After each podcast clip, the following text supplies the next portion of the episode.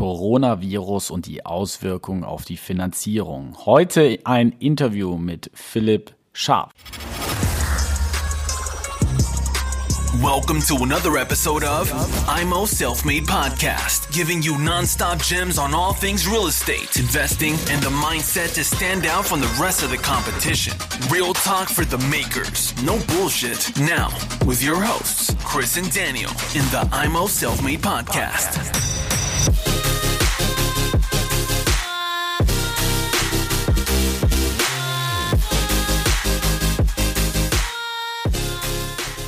Hallo Philipp, ich grüße dich und herzlich willkommen hier zu Immo Selfmade. Äh, heute auch wieder mit einer Sonderfolge bezüglich des äh, Coronavirus, der uns ja letztendlich in allen Medien betrifft. Philipp, erstmal herzlich willkommen, dass es so spontan geklappt hat und äh, ich hätte gern mal deine Meinung äh, gewusst, wie du das Ganze wahrnimmst und vor allem auch auf deine Branche der Finanzierung. Du wirst vielleicht jetzt noch keine Auswirkungen sehen, aber vielleicht was du denkst, was passieren könnte. Die ersten Auswirkungen sehen wir schon in verlängerten Bearbeitungszeiten bei den Banken. Also ähm, so im Schnitt etwa vier Tage längere Bearbeitung. Ähm, ich schätze voraussichtlich primär durch Krankheitsfälle, Homeoffice etc., dass deswegen diese verlängerten Bearbeitungszeiten im Moment da sind. So, das ist so die erste spürbare Veränderung. Ansonsten ist die Kreditvergabe noch ganz normal. Es hat sich noch nichts an den Kriterien verändert. Ähm, die Zinssätze sind stabil.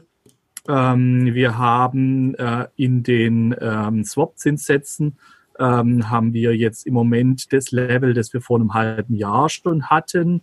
Also die sind leicht gefallen um 0, Prozentpunkte. Ähm, mhm. Also äh, wenn wir uns auch die, äh, die Pfandbriefsätze anschauen, das sind die Zinssätze, die eigentlich am relevantesten sind für die Immobilienfinanzierung, denn die zeigen die mögliche Refinanzierung zumindest bis 60 Prozent von äh, den Banken an, die sich ja auch refinanzieren müssen irgendwo. Das können sie eben durch ihre eigenen Sparguthaben tun, durch ähm, Festgeldkonten, äh, durch äh, Geld von der EZB, durch Geld von anderen Banken etc. Ähm, und mhm. äh, ein wesentliches Instrument sind da die Pfandbriefe äh, zur Refinanzierung, besonders wenn wir eben in der Immobilienfinanzierung mit den längeren Zinsbindungen uns anschauen, also die 15, 15-jährigen Pfandbriefsätze, da sind wir jetzt auf dem Level eben wie vor einem halben Jahr wieder. Ähm, es ist noch nicht sofort zu erwarten, dass wir jetzt gleich einen deutlichen Rutsch nach unten bekommen. Die Amerikaner haben angefangen, also die Fed hat angefangen, kräftige Zinssenkungen äh, vorzunehmen und da ist zu erwarten, dass es da auch nochmal weitergeht mit weiteren Zinssenkungen. Die Fed hat allerdings im Gegensatz zur EZB eben. Äh, oh, du hustest, das schon, hört sich ja nicht gut an. Schon hier die ne? Corona-Ansteckung da. Ja, nee, also ich ja, ja, okay. Ich habe äh, wenig Kontakt in letzter Zeit äh, gehabt nach außen, von so dürfte es mich nicht erwischt haben. Ähm, die Genau, wir waren stehen geblieben. Die FED hat die Zinsen abgesenkt und, und die EZB hatte ja die Zinsen in der Vergangenheit eben nicht erhöht, wie die FED es schon getan hatte. Deswegen hat die EZB weniger Puffer zum Verschießen, weniger Pulver zum Verschießen, als das äh, die FED hat. Deswegen konnte die auch senken und die EZB hat nicht gesenkt, zumindest noch nicht noch weiter in den negativen Bereich. Das wäre ja auch eine äh, Überlegung, äh, eben weiter in den negativen Bereich zu gehen, so wie das ähm, Japan teilweise hat, so wie das äh, die Schweiz schon deutlich negativer, schon länger hat als der Euroraum. Ähm, und da haben sie sich noch zurückgehalten. Sie haben nur ein bisschen Anleihekaufprogramme gemacht. Ähm, und das hat doch schon die Märkte ein bisschen enttäuscht.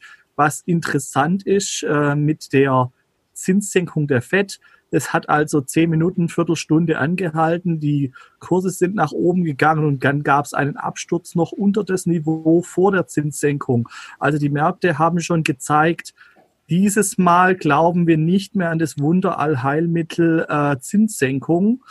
Ähm, mhm. Zumindest nicht in dem noch kleinen Maße, wie es bisher passiert ist. Ähm, das ist interessant, das haben wir so in der Vergangenheit noch nicht gesehen. Ähm, das ist so ein bisschen Symbolcharakter für, für das ganze Thema, das wir gerade haben. So, jetzt sagst du ja, die Bankenarbeitszeit vier Tage länger. Das ist ja letztendlich, ja, das, das, das spürt man ja gar nicht richtig, dass es für uns von Nachteil wird. Es könnte aber natürlich passieren, dass diese aus den vier Tagen wird dann mal eine Woche, dann wird es zwei Wochen, weil wenn die Mitarbeiter erkranken und können nicht arbeiten. Ich habe jetzt eine zum Beispiel, die hat gesagt, kurzfristig geht gar nichts bei denen, was eine Neufinanzierung angeht, aufgrund dieser, äh, dieses Virus. Also wie, wie schätzt du das ein? Ich meine, in die Glaskugel kann ja keiner schauen, aber wenn man jetzt kurz, kurzfristig einen Deal klar macht und braucht eine Stelle Finanzierung, das kann man momentan wahrscheinlich eher vergessen, oder? Gerade wenn man neu zu einer Bank kommt. Ja, also wie gesagt, leichte Verlängerung. Also das ist jetzt noch nichts Besonderes. Also in Zeiten zum Beispiel im Dezember äh, schon fängt schon Mitte November an ähm, und geht dann äh, meistens bis Mitte Januar, äh, bis dann die Fälle abgearbeitet sind, die sich im Dezember angestaut haben. Da haben wir dann teilweise zwei Wochen verlängerte Bearbeitungszeit. Also noch ist es nicht äh, extrem, sondern einfach nur äh, ein Anstieg, das wir so sonst nicht haben zu dieser Jahreszeit. Ähm, das ist einfach nur eine kleine Auswirkung, aber kann sein, dass sich das natürlich noch weiter steigert, aber bis es mal zum Beispiel ein Dezember-Level hat, dauert es ein bisschen. Ähm, also das sehe ich noch im Moment noch nicht kritisch. Kritischer wird sicherlich in der Unternehmensfinan im Unternehmensfinanzierungsbereich, ähm, weil da einfach die Kapazitäten überhaupt nicht da sind, um so viele Bewertungen zu machen, wie jetzt Notkredite äh, einfach abgefragt werden von den Unternehmen.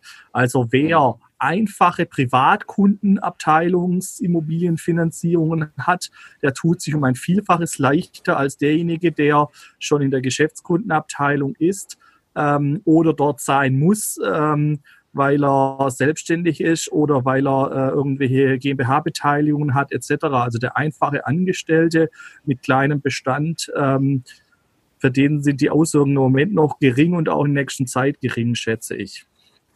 Okay. Und sag mal, deine Meinung. Du denkst, die Zinsen werden weiter nach unten gehen.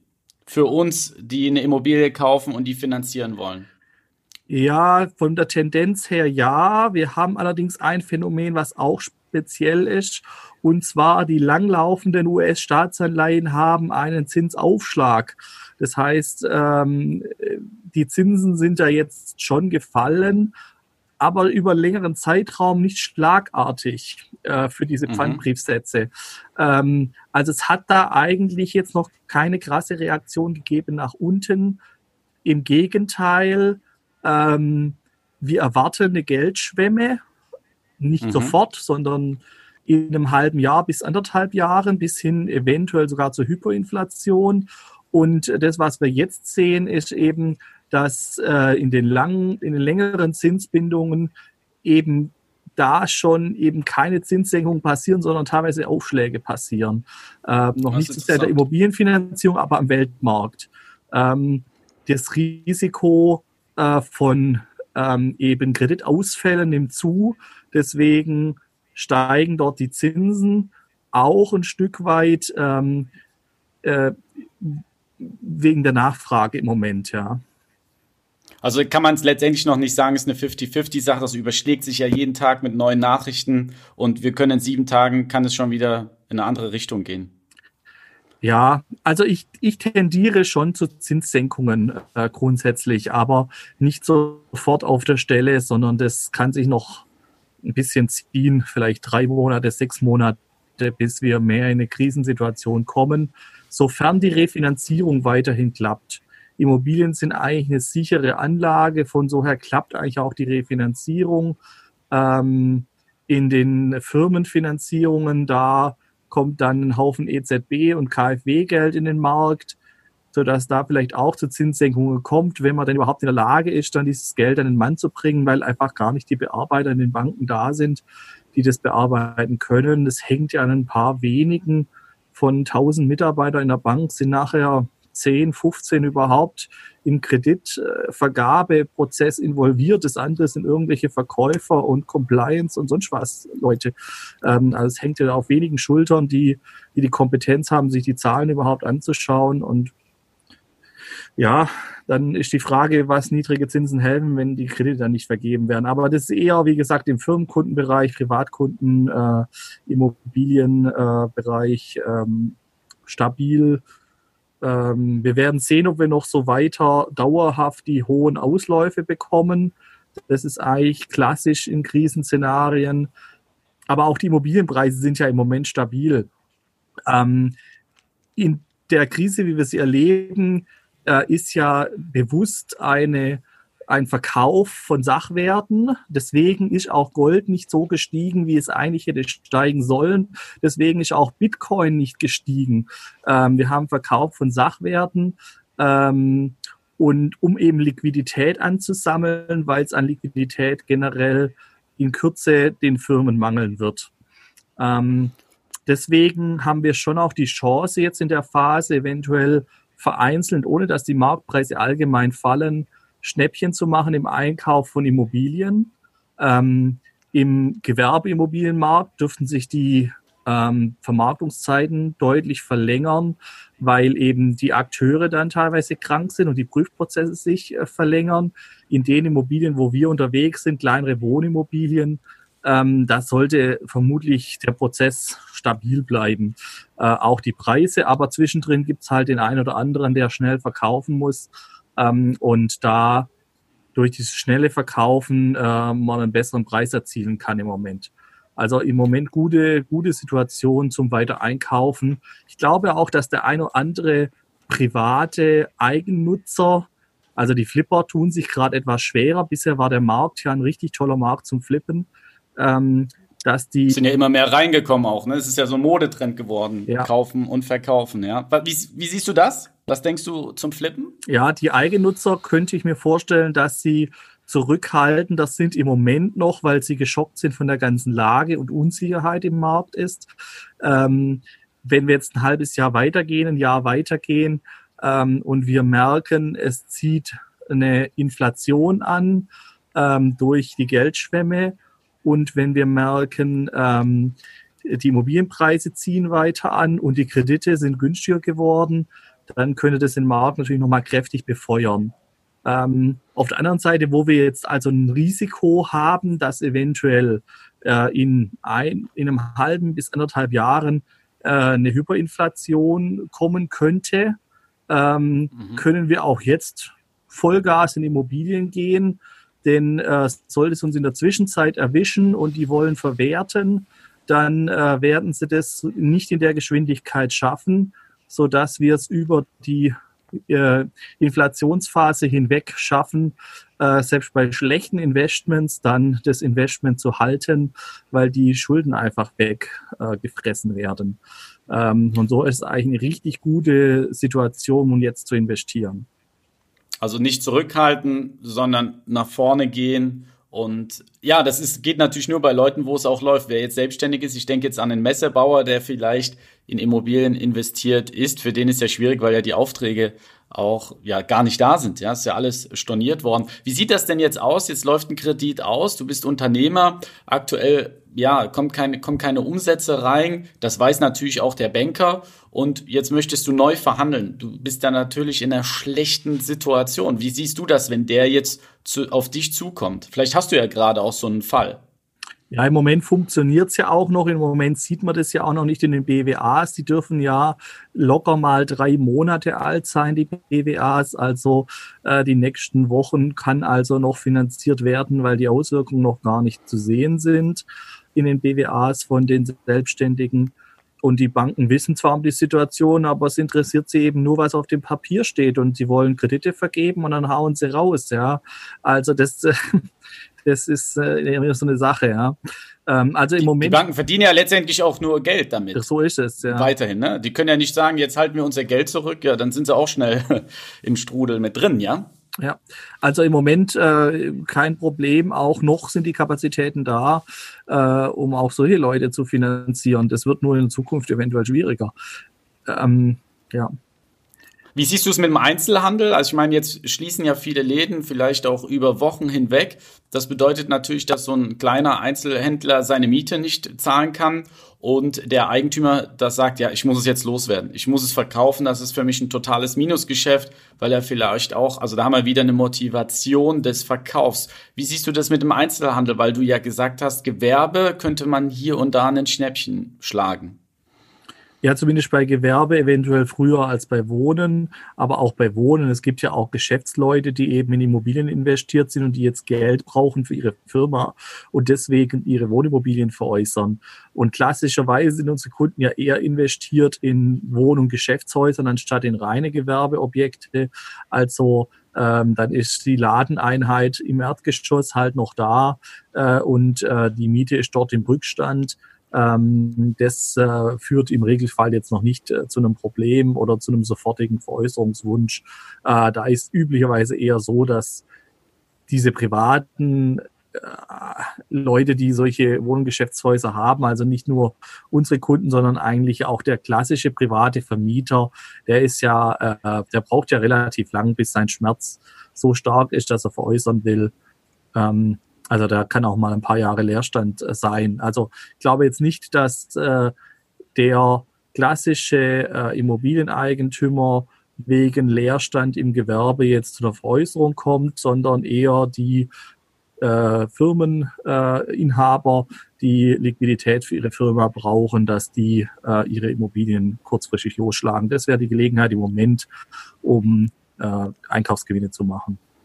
Hast du Unternehmer, die bei dir finanzieren oder hast du mehr so die klassischen Einzelinvestoren oder hast du wirklich Leute, die, die wirklich jetzt vielleicht gerade betroffen sind von so einer Sache?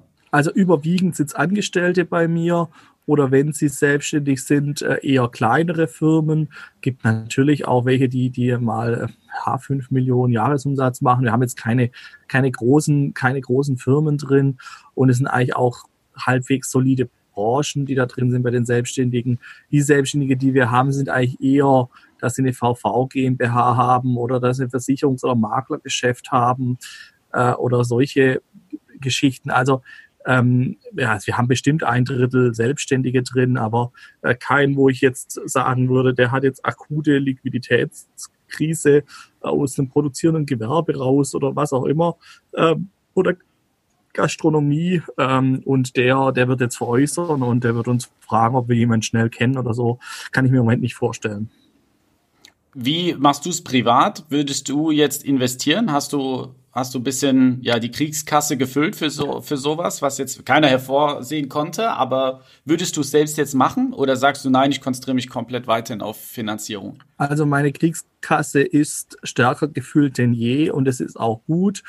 Ähm, wir konzentrieren uns Vollgas auf Finanzierung. Ich habe allein diesen Monat fünf weitere Mitarbeiter eingestellt, ähm, da ich davon ausgehe, dass wir für die Finanzierungsvermittler gesprochen eher diejenigen sind, ähm, denen man noch Geschäft hintragen wird in der Krisensituation, wenn äh, die Hausbank eben nicht mehr möchte und wir dann vermutlich aus dem großen Netzwerk noch irgendjemand haben, der dann weiter noch finanzieren wird und die Investoren eben weiter zuschlagen werden und auch mehr Gelegenheiten wahrnehmen können, weil der Markt eben nicht so stark verkauft ist, weil sich die Eigennutzer etwas zurückhalten. Ähm, deswegen habe ich Vollgas äh, in Personal investiert im Moment und äh, die muss ich natürlich ausbilden. Ähm, und äh, Schulen und das dauert ein bisschen, bis die, bis die startklar sind und ich denke, bis wir in die Phase reinkommen, dass äh, der Markt so ist, dass wir viel zu tun haben, sind die soweit. Also da habe ich äh, natürlich, und das belastet jetzt natürlich auch. Also ich werde die nächsten Monate sicher 20.000 im Monat mitbringen müssen, um den Personalapparat dann ähm, erstmal laufen zu halten und das bei vielleicht auch noch angespannten Finanzierung, um danach dann eben eine gute Phase mitzunehmen. Und nach wie vor habe ich einfach ganz wenig Zeit für eigene Immobilien. Ähm, eins meiner Häuser ist jetzt ähm, gerade in der Kernsanierung fertig nächste Woche ähm, und es geht jetzt endlich in die Vermietung. Das ist für mich mal ein äh, schöner Schritt. Ähm, das würde ich auch gern noch beleihen bei nächster Gelegenheit, um noch mehr Liquidität da zu haben. Das habe ich nämlich komplett Cash äh, bisher gemacht, in Kaufen die Sanierung und ähm, ja, Kriegskasse weiter füllen. Ähm, und äh, ich habe im Moment eben die Priorität auf Finanzierung und ich würde gerne Immobilien machen, aber ich kriege zeitlich beides nicht hin. Du, du kannst ja nicht äh, komplett trennen. Und man muss ja auch eins sagen, wenn du jetzt mehr Personal eingestellt hast, man muss auch damit rechnen, dass mal drei, vier wegen Krankheit gerade mhm. aktuell zu Hause bleiben und dass du es abfängst. Ich glaube, das ist ja auch das Problem von einigen Unternehmen, wenn mal zwei Monate keine Einnahmen kommen, dass die sofort in den äh, ja in, im Minusbereich sind. Ne? Also kein, wie du schon sagst, die Kriegskasse sollte bei vielen Unternehmern einfach auch gefüllt werden, wie auch bei uns Angestellten äh, und so weiter und so fort, dass man da auch einfach ein Backup hat. Ne? Ja, also wir das können mit der bestehenden Liquidität etwa ein Jahr durchhalten. Ähm, und äh, wenn äh, dann nötig, äh, könnte ich Immobilien nachbeleihen. Ähm, also äh, ich äh, habe jetzt nicht die Befürchtung, dass es mich umhaut. Nichtsdestotrotz ist es natürlich sehr ärgerlich, weil das trotzdem Geld kosten wird, die Situation, so wie es jetzt ist.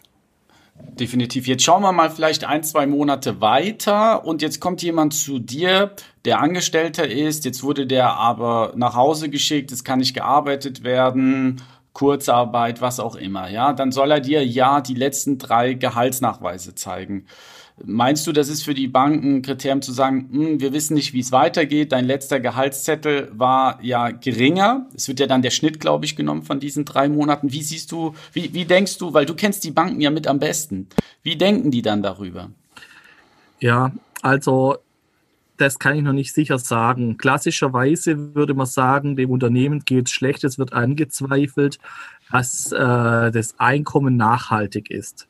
Jetzt muss man aber auf der anderen Seite sehen, dass bei der Großteil, dass bei dem Großteil unserer Kunden die Mieteinnahmen eh schon weit dem angestellten Einkommen überwiegen und häufig, nicht immer, auch ausreichend Luft in der Haushaltsrechnung ist, dass ähm, ein Stück weit das Gehalt auch niedriger ausfallen kann, ohne dass es ein Problem wird.